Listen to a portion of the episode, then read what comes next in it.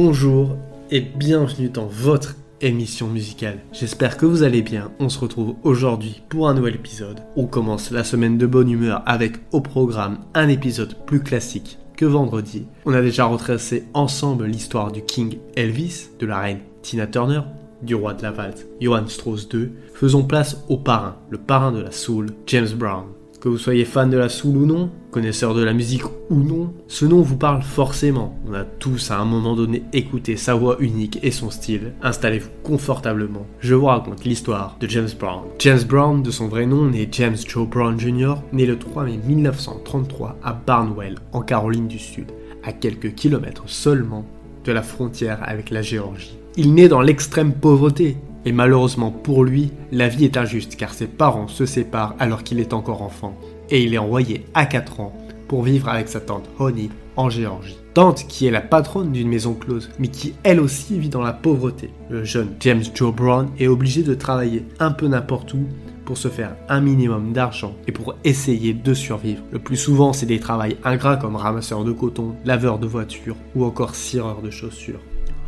Dans une interview sur son enfance difficile, il dit J'ai commencé à cirer des chaussures pour 3 cents, puis je suis passé à 5 cents, puis à 6. Je n'ai jamais atteint 10 cents. J'avais 9 ans avant d'obtenir une paire de sous-vêtements dans un vrai magasin. Tous mes vêtements étaient fabriqués à partir de sacs et d'autres choses de ce genre. Mais je savais que je devais m'en sortir. J'avais la détermination de continuer, et ma détermination était de devenir quelqu'un. Mais même s'il gagne un peu d'argent, ce n'est pas suffisant pour qu'il se permette d'acheter des nouveaux habits. Et c'est la raison pour laquelle il est viré de l'école pour vêtements insuffisants. Certains perdraient espoir après ce nouveau coup dur, mais lui non, il continue de travailler pour divers employeurs, il travaille aussi pour échapper aux conditions difficiles et à cette réalité compliquée pour un jeune noir dans le sud des États-Unis pendant la Grande Dépression.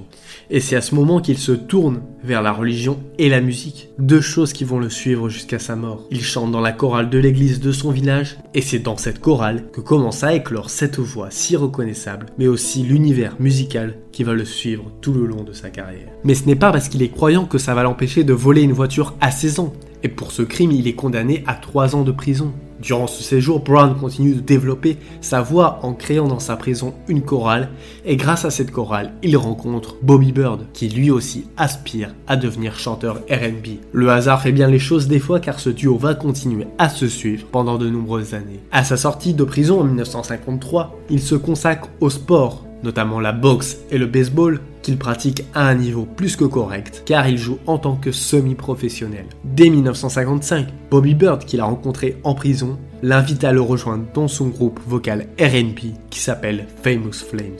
Mais le groupe change rapidement de nom, car Brown domine vocalement n'importe quel membre et devient The Famous Flames, et commence à tourner dans toutes les boîtes de nuit de Géorgie. Le groupe commence à travailler sur une démo, Please Please Please, et cette démo, ils vont la faire écouter au dénicheur de talent Ralph Bass. Et Ralph Bass est directement impressionné par la démo. Il va les faire signer chez King Records. Et Please Please Please devient un succès avec un million de copies vendues. Et qui atteint la sixième place du palmarès RB.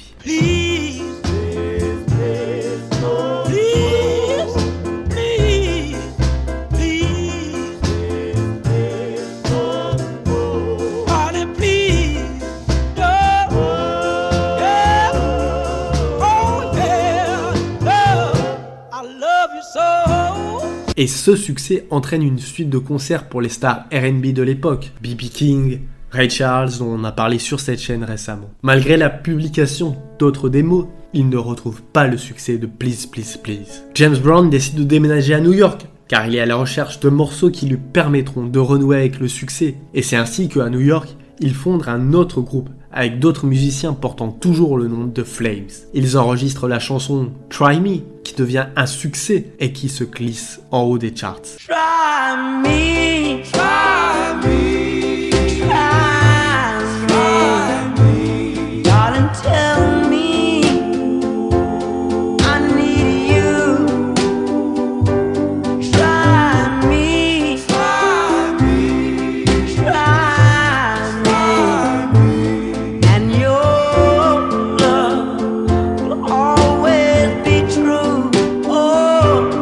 Et ce n'est que le début, car ils enchaînent avec d'autres succès, Lost Someone, Prisoner of Love et ma pépite, Night Train.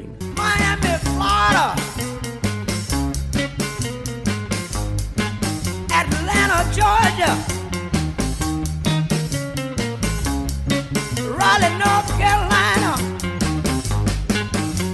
Ces succès entraînent tournée sur tournée et pendant ces tournées, il continue d'écrire et d'enregistrer des morceaux et il obtient le surnom The Hardest Working Man in Show Business, l'homme qui travaille le plus dur dans le show business en français. En plus de son travail sur les chansons, il y a aussi tout son travail sur ses concerts, car ses concerts sont des performances incroyables, que ce soit au niveau des costumes et de l'énergie dégagée sur scène.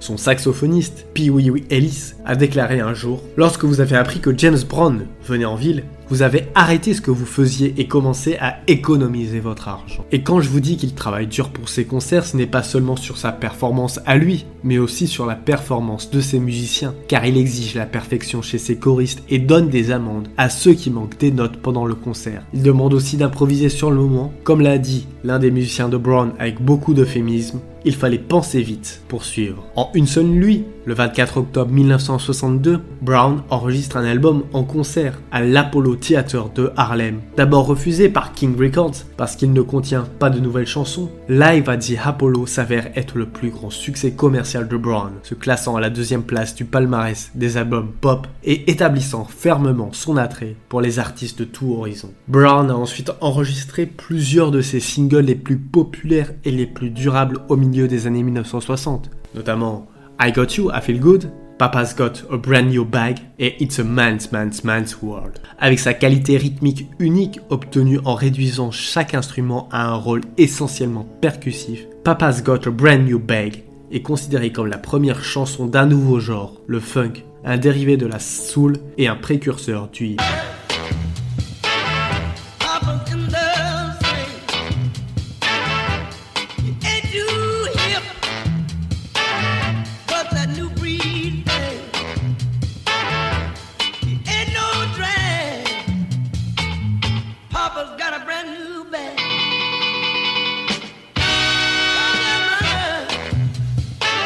Et ces années 60 sont vraiment le pic de la carrière de Brown, avec la sortie de son album Cold Sweat et du single éponyme, qui sont considérés par beaucoup comme le premier jalon du funk.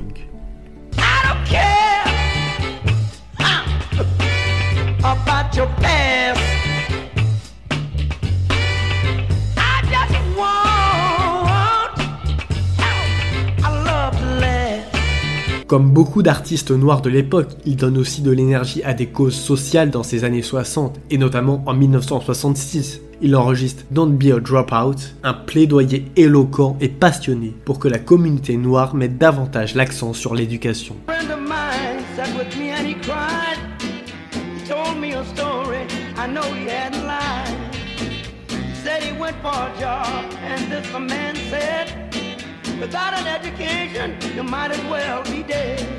Le 5 avril 1968, le lendemain de l'assassinat de Martin Luther King Jr., alors que des émeutes font rage dans tout le pays, Brown donne un rare concert télévisé en direct à Boston pour tenter d'empêcher les émeutes. Son effort est couronné de succès. Les jeunes bostoniens restent chez eux pour regarder le concert à la télévision et la ville évite en grande partie la violence. Cette nuit est devenue la nuit où James Brown a sauvé Boston. Quelques mois plus tard, il écrit et enregistre Say It Loud, I'm Black and I Am Proud, un hymne de protestation qui a unifié et inspiré des générations entières. Dans les années 1970, il continue de produire de la musique et continue de sortir des succès, dont notamment le classique Like a Sex Machine. Vous allez peut-être le reconnaître, a été la musique d'une pub pour Nespresso dans les années 2000.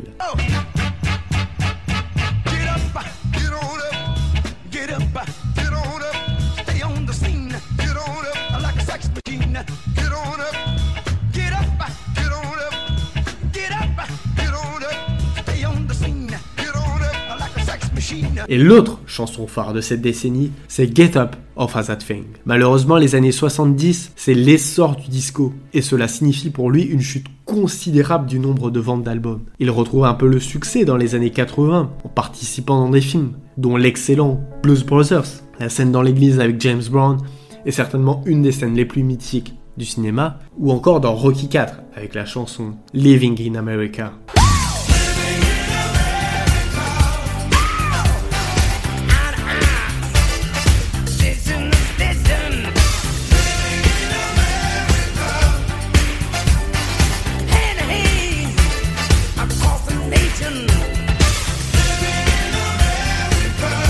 Notons que cette même décennie, en 86, il est intronisé au Rock and Roll Hall of Fame. Mais ce court renouveau au succès ne va pas l'empêcher de sombrer dans la drogue.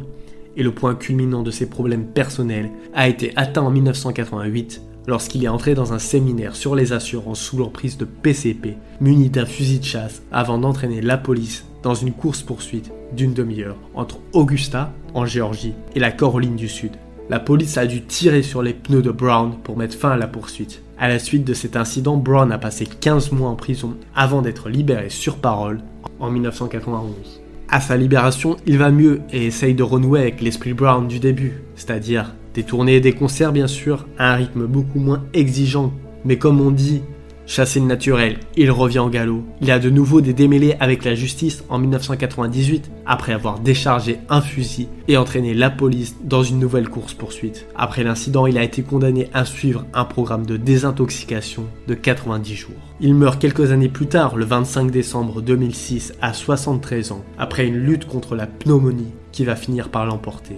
Mais même mort, il continue d'alimenter le scandale, car lors de la lecture de son testament, il ne cite que 6 de ses enfants en héritier, et que sa femme de l'époque, Tommy Ray Heaney, et son dernier fils, James II, ne sont pas des héritiers. Malgré des tests ADN de paternité, la justice invalide la demande de Tommy de devenir héritière. Il repose à Beach Island, en Caroline du Sud, en attendant la construction d'un mausolée James Brown à Atlanta. Je n'ai pas trouvé d'autres informations sur ce supposé mausolée, mais je peux vous dire qu'à Atlanta, il y a un service d'élagage James Brown, très bien noté. Brown est sans conteste l'un des pionniers musicaux les plus influents du dernier demi-siècle. Parrain de la soul, inventeur du funk, grand-père du hip-hop, Brown est cité comme une influence déterminante par des artistes allant de Mike Jagger à Michael Jackson en passant par Jay-Z. Parfaitement conscient de son rôle dans l'histoire culturelle américaine, Brown a écrit dans ses mémoires D'autres ont peut-être suivi mon sillage, mais c'est moi qui ai transformé le spectacle du ménestrel raciste en sous-noir